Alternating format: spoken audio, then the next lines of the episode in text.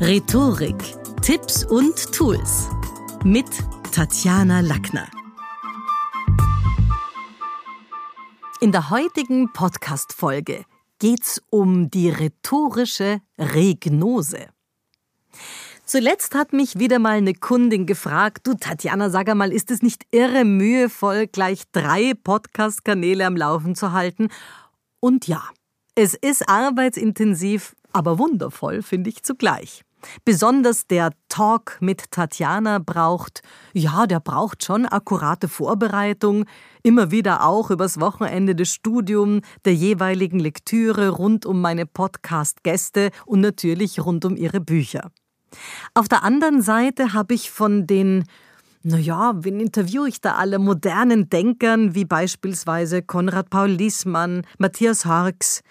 Ich erinnere mich gut noch an René Schröder, ich habe von denen allen schon so viel gelernt, was für meinen zweiten Podcast-Kanal, da sind wir jetzt, den Rhetorik-Tipps und Tools mit Tatjana häufig themengebend und oft ideenanstoßend war. Zuletzt ging es zum Beispiel um das von Matthias Harks beschriebene Prinzip der Regnose.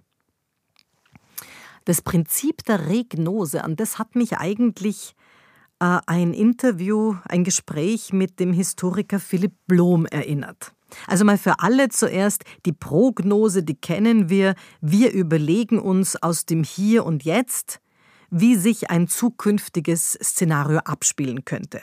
Also wir wagen so ein bisschen den Blick in die Zukunft, wogegen bei der Regnose da gehst du gedanklich vom bereits erreichten Wunschzustand aus und überlegst dir, wie du konkret bis dorthin gekommen bist, also quasi zu deinem Startpunkt zurück.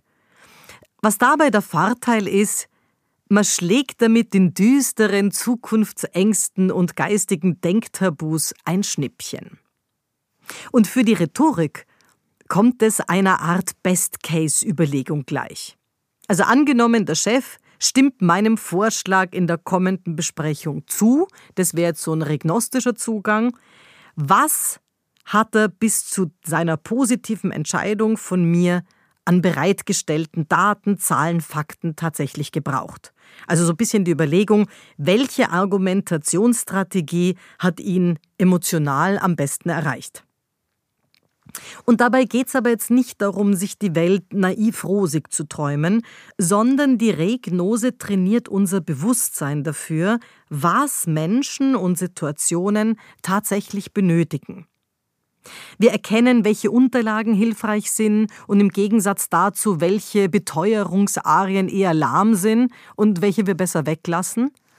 Matthias Hark spricht hier auch von einer klaren Erkenntnisschleife, wohingegen bei der Prognose ja, auch wenn wir so in die Zukunft schauen, dann schwingen ja auch die ganzen Ängste und Gefahren mit auf dem gedanklichen Weg in die Besprechung mit dem Chef.